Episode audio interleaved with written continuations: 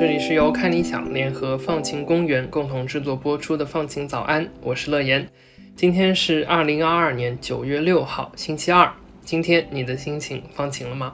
今天啊，是我们以教育为主题的一周特别策划的第二天。昨天呢，婉婉带大家认识了一位辞职开幼儿园的朋友。那今天呢，我想带你去到湖南省郴州市永兴县悦来镇鸦雀村，来看看在村子里一座名叫“完美伙伴”的图书馆。这里的“玩”呢，是玩耍的“玩”。和我们通常理解的图书馆不同的是啊，这座“完美伙伴”图书馆以一种共建的模式建立和运营。建立者呢是四位来自鸦雀村的青年。他们希望为村里需要关怀的弱势群体，尤其是孩子们，来提供更好的资源，改善他们所面对的教育环境。那听到这里啊，你可能会有这样几个问题：为什么这四位青年会发起建立这座图书馆呢？而什么又是共建的模式？为什么他们又取了“完美伙伴”的名字？我们今天呢，就和发起人之一唐远望来聊了聊，看看这座乡村共建图书馆背后的故事。唐远望和其他三位发起人都来自鸦雀村，他们中有的还是大学生，有的像唐远望这样已经开始了工作。在被问到为什么会聚在一起，在自己的家乡建立一座小小的图书馆的时候，唐远望回顾起了自己的成长经历。我是二零一零年高考的，这都二十一世纪都过了十年了。然后我是我们村，我们村其实有一两千人。除了之前有三个女孩子，十几二十年前最接近的是比我早三四年一个学生，有几个姐姐考上过大学，我是我们村第一个考上本科大学的，算一个男孩子。即使是这样，汤远望还是认为自己只是勉强有大学可上，因为小时候缺乏足够的正向引导，他的学业也曾经一度荒废了下来。而村子里和他同龄的孩子，大多都在初中毕业后去了工厂打工赚钱。但我的童年，我在乡村的经历，我们从来没有见过课外书。我后来回想，我记得，因为我从来我都不爱看书。我到高中之前，我都除了看一些网络小说那种乱七八糟的，跟同学一起看热闹看过，基本上就看故事会和读者那种短一点的，但是没有真正喜欢看书，只是为了好奇心看一些好玩一点的，但是没有真正的阅读，从来没有。而且我是特别抵触阅读。随着年龄的增加，他越来越能看见这种在少年时期的分岔路口会把孩子们的人生引向多么不同的方向。而直到有天，他和零二年小他十一岁的妹妹聊天的时候，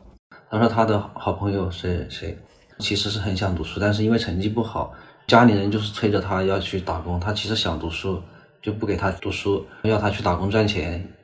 十几年之后，村里的教育资源确实有了提升。但孩子们的命运好像却没有多大的改变。用唐远望的原话说，就是他没有看到任何向好的信号。而恰恰也是在那段时间呢，他了解到，在中国有一批人和组织在乡村里创办了一间又一间图书馆。他们大多租用了村子里的几间空房子，买上几百本书，就能为村子里的孩子们提供从前没有的阅读资源。于是啊，唐远望在想。如果也在自己的家乡鸦雀村建立一间这样的图书馆，孩子们会不会就能爱上阅读？他们的未来是不是就有可能变得不一样？就是我自己反思这种，至少在他们小学阶段，发现就可以让阅读好像就成为他生活当中的真实存在的一个选项了。这是最开始的想法，最低限度我就想到这么开始。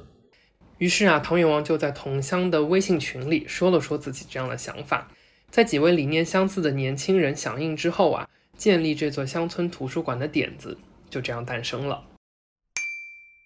现在呢，每天平均都有二三十个孩子来到这座坐落在村里篮球场边的图书馆，多的时候呢，甚至能有四五十个。对于总人口在一两千人的鸦雀村来说，这已经是一个挺不错的比例了。完美伙伴说是图书馆，但并不像我们经常在城市里见到的那样宏伟和壮观。在租下村子里的两间老房子之后啊，唐远望呢搬来了自己家里的几百本书，又另外添置了一些适合孩子们看的绘本和漫画。就这样，一座简单的图书馆就算是建成了。在几位主理人的设想里呢，他们希望啊孩子们能慢慢的养成来图书馆的习惯。不过在这当中，我最好奇，也是几位主理人思考最多的问题就是，如果村里的孩子们从来都没有阅读的习惯。把阅读和让人反感的学习画上了等号，那这样的情况下，还能怎么吸引他们来图书馆，甚至让他们爱上阅读呢？汤圆王向我介绍了图书馆开业当天的状况，也许我们就能从这里找到答案。我们做了一场免费烧烤，只对学生开放，然后免费，都有两个串可以吃，一下就传开了。我们提前一天宣传，然后我们还找了一些先了解的小孩，要他们当宣传委员一样的，当小志愿者，然后去村里分享、传播这个消息。第二天第一次烧烤，我们来了有五十几个人。做法的话，我们是通过登记，因为排队嘛，对吧？登记我们刚好其实就统计他们的姓名啊、年级、性别和年龄这些，还问了一个比较好玩的问题，就是他喜欢吃什么，就反响很热烈，也是我们这些平时在外上学工作的人第一次跟村里的小朋友打交道，以就是以这种比较自然也是很活泼的一个场景来第一次打照面，算是。举办一次开业烧烤，这是很聪明、很讨巧的做法。同时呢，这也是完美伙伴的名字里“玩”的意义。童年，我觉得最重要的就是玩，我们就是玩大的。会玩的人，他是更活泼、更有力量的。我都不论以后有什么什么，至少我们有快乐的童年，我觉得这已经已经足够重要了。我们常说寓教于乐，这也是这座图书馆的实践方式，用孩子们最喜欢的玩耍吸引他们来到图书馆的范围内。而即使他们第一次来，什么书都没看，即使有的孩子只是看了看封面，这也是一种进步。就是哪怕他现在也不看书，但是他是在有图书的一个空间，在这里玩耍，他会有一段快乐的回忆。会发现，等他后来长大，他肯定会知道，他其实这个是跟书本有关系的，因为这是个图书的空间，他跟书的距离是很近的。只要阅读在场，就一定能潜移默化地给孩子们的生活带来改变。而更何况，在吃烧烤的那天，有的孩子就趁着在等烤串儿，或者是吃完休息的时间，拿起书架上的书翻了起来。在开幕之后呢，完美伙伴也一直通过举办各种体育活动，比如羽毛球、乒乓球、篮球赛等等，来让孩子们有这样一个公共空间可以一起玩耍。当然了，在这个过程中，有的家长也会有点顾虑，说你不让他们学习，反倒怎么还带着他们玩起来了？但唐远望不这么看。他其实又掌握了至少是一种学习的方法，这是其实是可以迁移到其他任何他从事的或者他的生活当中的。他知道从无到有是怎么发生的嘛？这其实是很小的一件事，对吧？但其实我看到的，就农村的孩子，有一些人连这种学习经历他都没有，他从来都是被否定。他上学学习成绩不好，玩什么玩不会，都是会被说什么的，觉得自己什么都不行。一去尝试又会献丑的话，这种就不敢去尝试。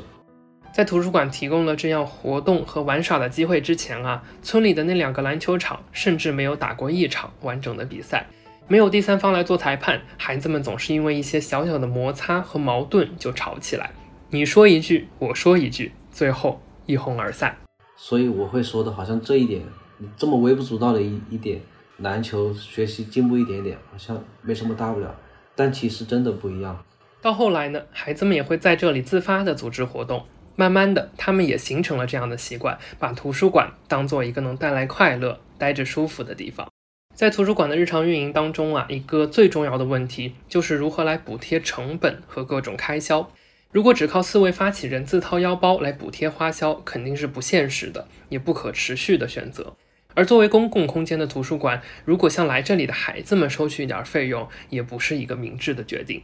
在经历了一番思考之后呢，他们决定啊，选择一种村民共建的方式来支撑图书馆的运营。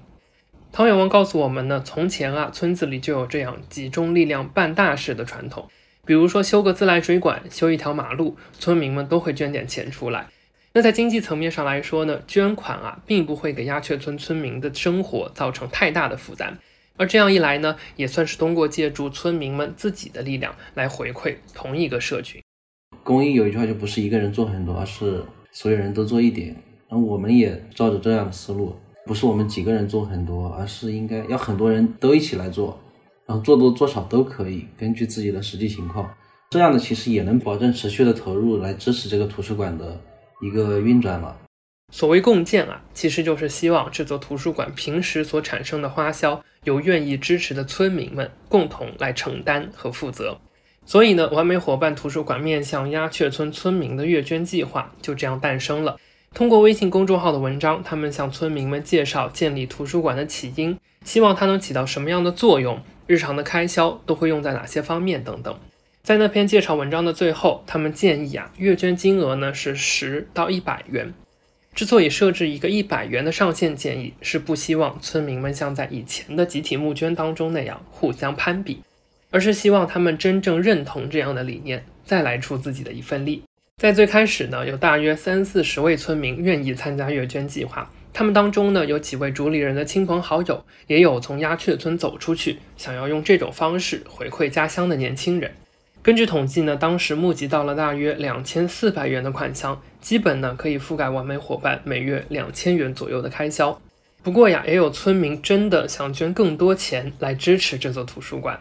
所以他就巧妙的调整了一下，他就不用自己名字。因为一个人我们是建议是一百嘛，然后他就用了他两个儿子的名字来报名，两个小孩的名字报名，然后每个都报名了一百。值得注意的是啊，完美伙伴的月捐项目并不对鸦雀村以外的人开放。唐远望说呢，他们还是希望能够聚集本地村民的力量，来更加稳定和长期的支持图书馆的运营。但如果你想，也还是能找到办法来支持他们的。但是我们也不是说那种封闭的，就完全。拒绝跟外部的一个连接，其实我们一样欢迎，只是说在资金方面我们是有一个限制条件，但其他的方面，比如说我们作为一个图书馆的话，我们肯定图书肯定还是有限，可以接受全社会的一个捐赠的，捐书可以，包括一些物资，我们什么都没有也可以接受啊。根据唐远望的估算呢，目前完美伙伴图书馆的藏书大约有一千两百多本。其中有不少呢，都来自鸦雀村外个人和公益组织的捐赠。这些藏书主要面向的是孩子们，有我们从小就了解的童书经典，也有其他乡村图书馆里最受欢迎的书目，有各个出版社的一系列优质绘本，也有在各大购书网站上的畅销书。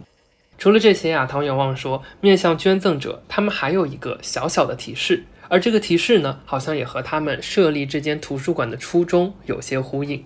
大概是这么说的，就是有什么书是你希望童年阶段或者少年时代时期你自己希望你可以读到的，还有就是你希望可以给你自己的弟弟妹妹啊，或者你自己未来的孩子、现在的孩子会选的一些书。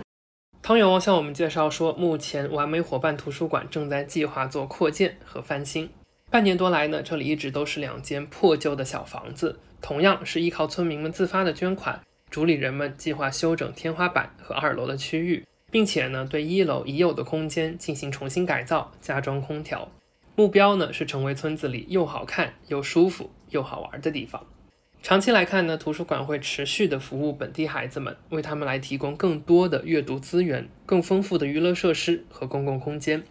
他们也想举办更多针对家长的亲子讲座，或者是针对村子里老年群体的健康科普。让这个地方不仅仅服务于孩子们，更服务于整个村子里每一个有需要的群体。他们也希望在未来能够把图书馆交给更专业的组织接手运营，来达到更好的效果。同时，他们也在和周围的村子积极的沟通，寻找一个建立新的图书馆、汇集更多孩子们的机会。今天的节目呢，差不多就要接近尾声了。放晴的团队最开始了解到他们，就是在年初的一次直播当中，听唐远望讲述了他的故事。我们也欢迎大家在微博“放晴公园”或者在微信公众号当中跟我们分享自己或身边的放晴故事。当我在和唐远望进行前期沟通的时候，他说：“既然是共建图书馆，那就不单单是属于他，而是属于其他主理人、捐赠者、村民和孩子们一起的图书馆。”所以呢，在节目的最后，我留下了一个问题：你对这座图书馆的看法和期待是什么？在接下来的几分钟里呢，你会听到来自不同人对这个问题的回答。他们可能年龄不同，来自不同的地方，但相同的是，都一起拥有着这座乡村图书馆。祝你拥有放晴的一天。我是乐言，我们下期节目再见啦。我是图书馆的一名预备理事。我对图书馆的期待大概是，希望这也能够成为小朋友们。无论开心还是不开心，都能第一时间想到的秘密基地。我是这个图书馆的一名志愿者。通过这个图书馆，我希望它能带给孩子们一个快乐的童年。我是图书馆理事之一。一如建馆之初，我对图书馆的期待是，营造一个无论小孩子或者大孩子都能感受到舒服、平等且愿意踏入的这样子的一个空间。这也是我们所有女士一直在努力的一个方向。玩耍的房子可以建个图书馆，可以建个游乐场一样。对，在上面建一个游乐场。对。我期待图书馆早点给把那个锁好，因为我们想在上面玩，然后再期待图书馆出新书。